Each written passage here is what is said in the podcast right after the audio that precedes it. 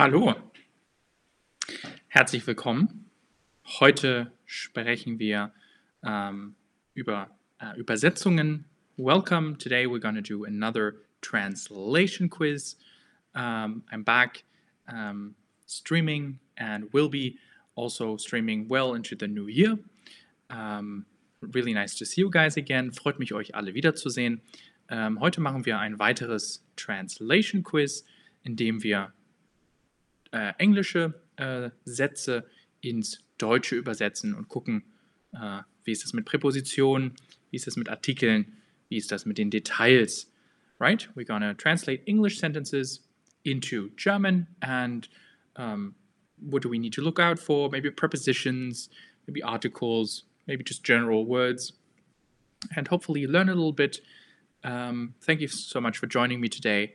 Uh, let's look at the first exercise, the first slide. Again, we're going to look at some translations today. If you do have any questions, feel free to just um, post any any question you might have into the chat at any time. Um, I'm happy to answer you. Um, all right. Schauen wir uns das erste an. Und zwar, let's say I would say in English, I have celebrated the holidays with friends how would we say this in German, right? This is a maybe quite a complex sentence, but again, even if you are a starter, even if you just started at A1, I think you should be capable of figuring out which one is the correct um, answer in this case, right? Let's look at the individual sentences, break them down, and then see what is correct. Also, lass uns die einzelnen Sachen anschauen und dann gucken wir, was richtig ist. I have celebrated holidays with friends. Wenn wir uns das erste anschauen, Ja, ich habe gefeiert die Hochzeit mit Freunden. Question is, right? The first thing could be correct, right? I have, ich habe, obviously, but um, does the verb go in that position in this case, right? Do we do we use gefeiert as in celebrated in that exact position like we use it in English?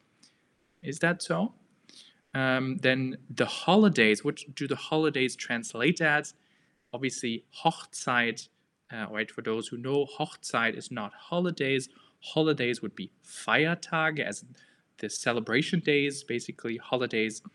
Um, und Hochzeit would be a, a marriage, or in this case, a, a, wedding. So the first translation is wrong. It just says, I have basically celebrated the wedding with friends, but the placement of the verb would also be not correct. Also die, die Platzierung des Verbes wäre auch falsch. Das zweite, ich habe die Feiertage mit Freunden gefeiert. That would fit perfectly, right? Let's look at the third option here. Ich habe die Feiertage mit Freunden verbracht. So the difference here between these two is either gefeiert oder verbracht. So originally in our sentence, we're obviously looking at celebrated as in celebrating with friends, partying basically, right? Um, or having just a good time, celebrating something. Um, gefeiert, why? Because the original noun is obviously feiern, so the celebration is die Feier. Uh, let me also post that into the chat. Die Feier, ich feier etwas, I celebrate something. Okay. die Feier, the celebration, therefore gefeiert, past tense of celebrated or celebrate, celebrated. I have celebrated this. So this the in other words, the second option is correct. I mean, most of you guys have said that correctly. Um, sehr schön. Schauen wir uns das nächste an. Let's look at something else. Are you hoping for more snow in January? Right? Hoffst du an weiteren Schnee im Januar? Is that correct? Wünschst du dir mehr Schnee im Januar? Oder hoffst du auf mehr Schnee im Januar? Again, maybe answering the question here of Arlette, verbracht would be spend time. Yes, uh, in the previous exercise, uh, verbracht, verbringen, bringen, to spend, uh, um, in this case, right, spend time uh, with friends or something like that. Yes, verbracht, to spend time. Okay, I see the answers are mixed on this one, right? If we are very literal and look at, are you hoping for more snow in January? So hoping is a very important thing, and hoping we don't find in the second um, solution here, right? Wünschst du dir mehr Schnee im Januar? It's just do you wish for more snow? not that you are hoping for more snow. It has the same meaning, obviously, but it's different. Okay. So the question is, hoffst du an weiteren Schnee? Is an, is that the correct preposition to use?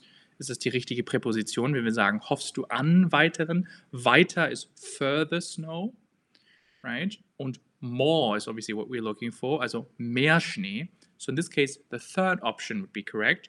Hoffst du auf, in this case the correct preposition, hoffst du auf mehr Schnee im Januar? Are you hoping for more snow in January. It's quite literal, similar to the English. So the third, the first one or here is not correct. Das erste wäre falsch. Um, hoffst du an because the preposition is uh, incorrect and weiteren is not literally the correct translation of more. In this case, weiter would be further, right? You go further, uh, you walk further, du gehst weiter zum Beispiel. Okay.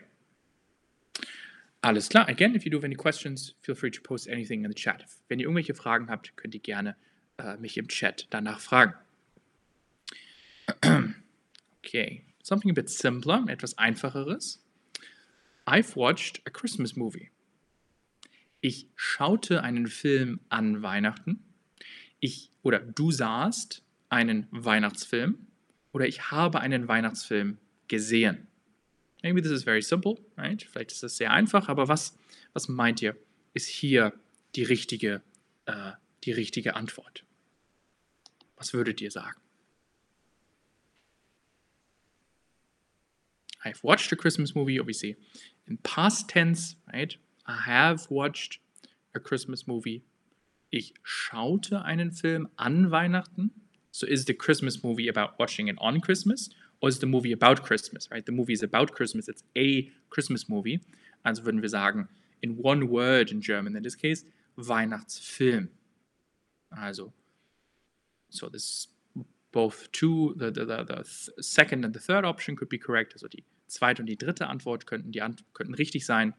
Du sahst einen Weihnachtsfilm oder ich habe einen Weihnachtsfilm gesehen. In this case, right, past tense because I've watched it ich habe einen Weihnachtsfilm gesehen. Du sahst einen Weihnachtsfilm is saying you have seen a Christmas movie, which is incorrect. Ich habe, I have seen it. Ich habe einen Weihnachtsfilm gesehen. Again, Weihnachtsfilm in one word in German. Usually that's uh, how we do it. It's quite quite weird sometimes, or we just mush everything. We just put everything together in one word. Weihnachtsfilm, a Christmas movie. Okay. Was gibt es noch? Um, was, können wir uns noch überlegen? What else can we think of? Do you have plans for the new year?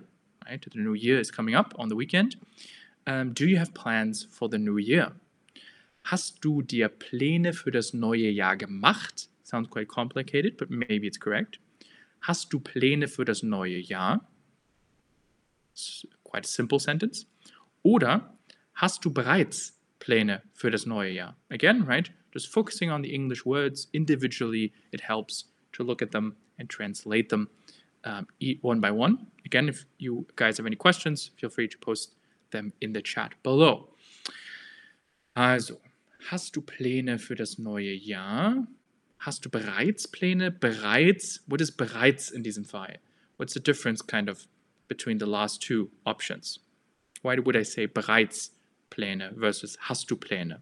Why would I use this word bereits? Habe ich bereits etwas gemacht? Äh, bin ich bereits ähm, zu Hause? Um, several several options. Was was ist? Maybe some of you guys know what is bereits. Right? It is not bereit. Bereit uh, is is ready. That's also something. Has a double meaning. The word here bereits. What is bereits? If nobody knows, falls es keiner weiß, was bereits heißt, kann ich das natürlich auch sagen. Was meint ihr? Genau, was bedeutet bereits?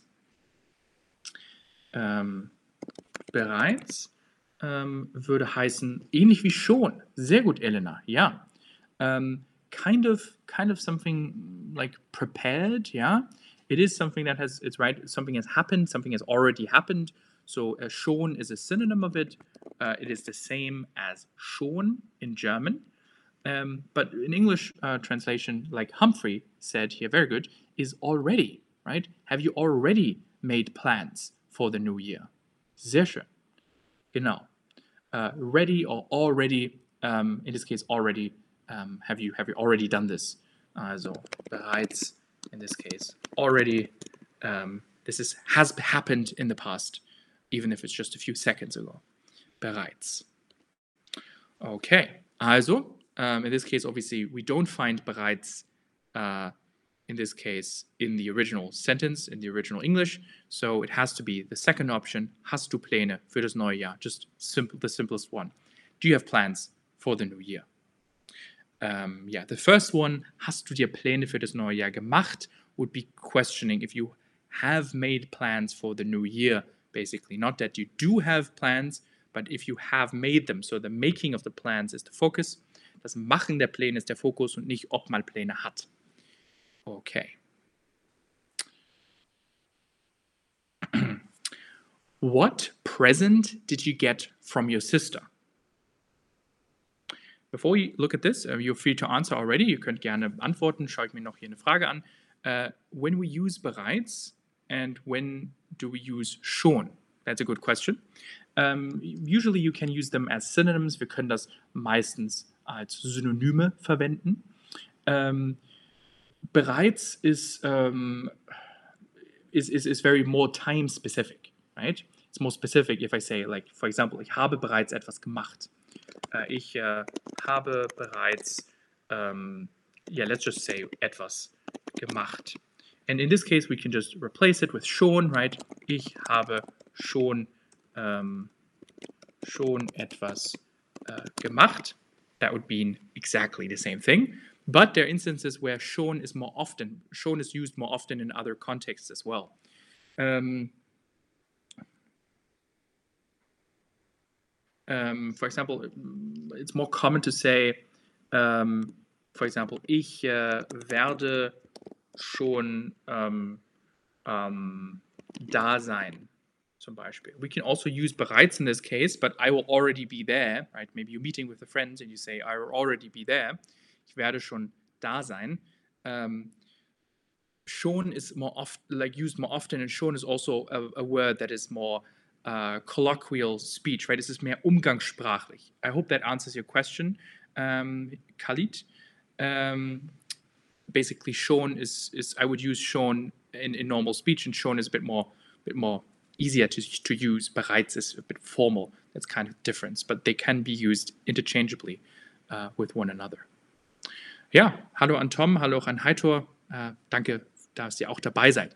Let's focus on this specific task here. What present did you get from your sister? Several options.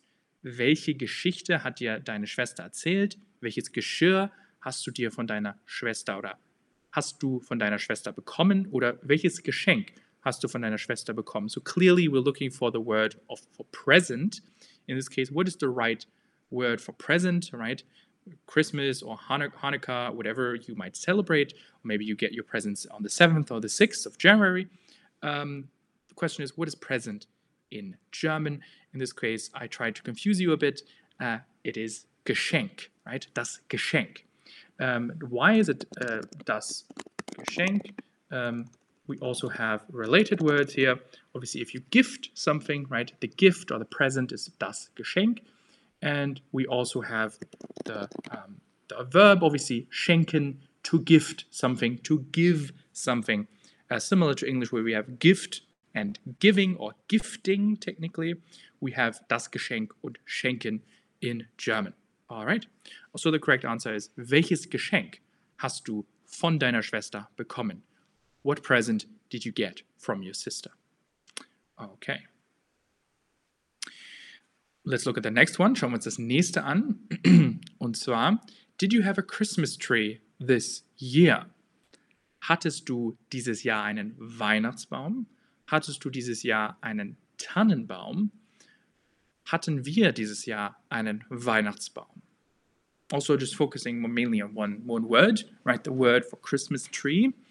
Uh, tree, for those who don't know, is just Baum. So we find that in both words here. Um, der Baum, masculine um, article, der Baum. Was ist hier die richtige uh, Antwort, right? It's maybe, maybe simple, maybe very easy, um, vielleicht sehr einfach. um, Weihnachtsbaum. Uh, Weihnachten, right, obviously has the word Christmas in it. Weihnachtsbaum, Christmas tree, very literal. But um, in this case, Tannenbaum just means a basically a pine or basically the type of tree that it is, right? It's not, not a Christmas tree, but the type of tree that maybe grows in the forest. Also die Art des Baumes uh, wäre ein Tannenbaum. You might know the, the famous Christmas uh, song in German, O Tannenbaum, right? Um, in this case, we're looking for the word Weihnachtsbaum and Weihnachtsbaum is correct. So the first answer is the correct one. Hast du dieses Jahr ein, äh, oder hattest du dieses Jahr einen Weihnachtsbaum? Past tense. But Tannenbaum uh, is also obviously famous maybe because of the song O Tannenbaum. Um, that's also sung in, in English as well with the same lyrics, kind of O Tannenbaum or Christmas tree. Okay, sehr schön. Gucken wir uns das nächste an. Let's look at the next one. I will prepare a huge party for all my friends. Right? I will prepare a huge party for all my friends. Ich werde eine große Party mit allen meinen Freunden vorbereiten. Ich werde eine große Party für alle meine Freunde vorbereiten. Oder ich plane eine große Party bei allen meinen Freunden. So these sentences are very similar. The preposition is the important one. The preposition can change everything, can change the entire meaning. Also die Präposition in diesen Sätzen ist wichtig. Die Präposition kann alles verändern. Was ist hier korrekt? Was meint ihr? Was ist die richtige Antwort? What's the correct answer? Which preposition should we use?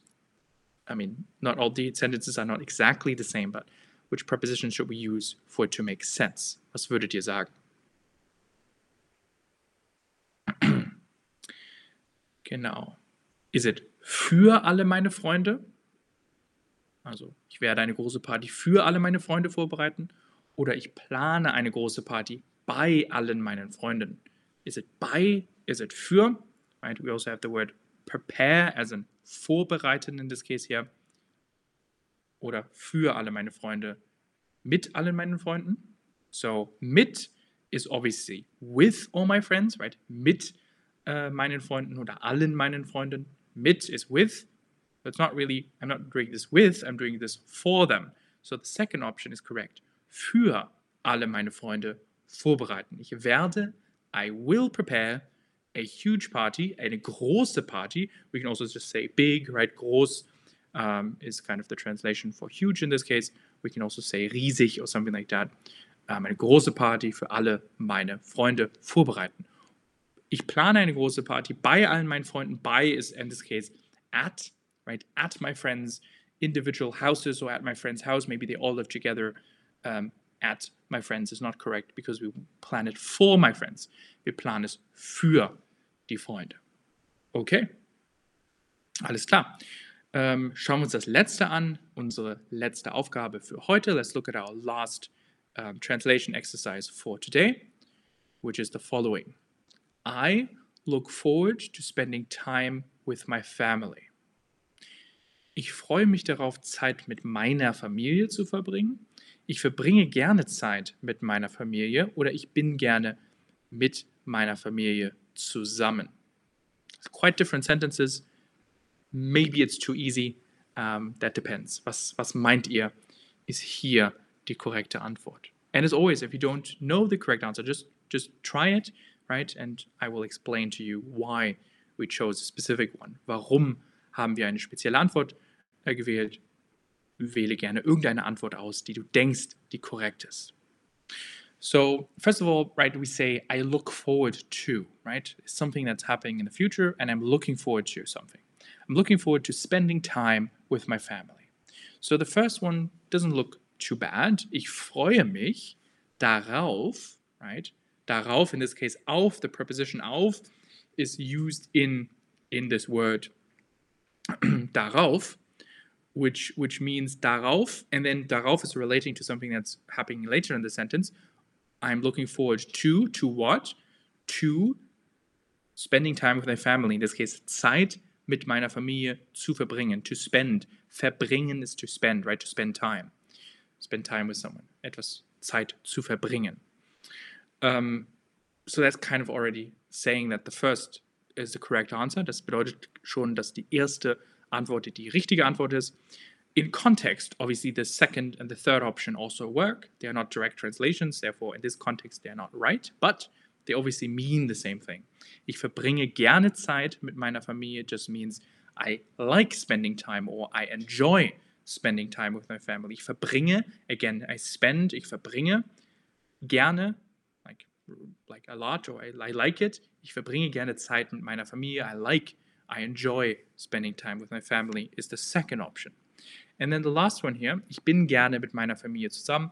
I'm just, uh, I like to be together, uh, I like to be around my family, I like to be together with my family, uh, zusammen, together in this case. Okay. yeah. Um, again, gerne, right? Gerne is maybe a, a funny word here that um, maybe sometimes hard to understand. Gerne is something that you, you enjoy something, you like something. Du machst etwas gerne. Du siehst etwas gerne. Gerne always has to be used with a verb. Gerne doesn't work on its own, right? I enjoy something a lot, or I, I like doing something. Um, there, so if we say even in English, I like doing something, so doing is the verb, and then like uh, would be the equivalent of gerne, kind of. It's not 100%. The, the translation ist nicht immer hundertprozentig die Übersetzung. Ja, das war's für heute. That was it for today. Again, the first option is correct in this uh, instance. Um, falls ihr irgendwelche Fragen habt, if you do have any questions, right, relating to the exercises that we talked about today, or any questions at all, please feel free to post them in the chat below. I would stay on for uh, two more minutes also and uh, be happy to answer any questions you might have about the stream, about Chatterbug in general. Maybe you've joined recently, vielleicht seid ihr gerade erst dazugekommen, vielleicht seid ihr neu. Ähm, ja, ich freue mich gerne, ähm, würde gerne irgendwelche noch Fragen beantworten. Wenn nicht, wünsche ich euch noch einen ganz schönen Tag. Ähm, ich mache morgen noch einen weiteren Stream und die Tage auch. Ähm, würde mich freuen, euch äh, wiederzusehen. Äh, für diejenigen wünsche ich euch natürlich auch ein neues Jahr, ein frohes neues Jahr. Äh, danke fürs Zuhören. Thank you so much for listening. Uh, thank you for joining me today. I'm looking forward to seeing you again in the future. And as always, if you do have any questions, if you do have any suggestions for streams, if you do have any ideas, feel free to use the chat to uh, tell me about uh, any ideas, any any wishes, any things, any questions that you might have. Okay, my next stream will be tomorrow at 12 uh, German time. Um, yeah, all right. Dann äh, wünsche ich euch alles Gute. Um, wish you all the best. until next time, see you very soon. Bis zum nächsten Mal und auf Wiedersehen. Tschüss.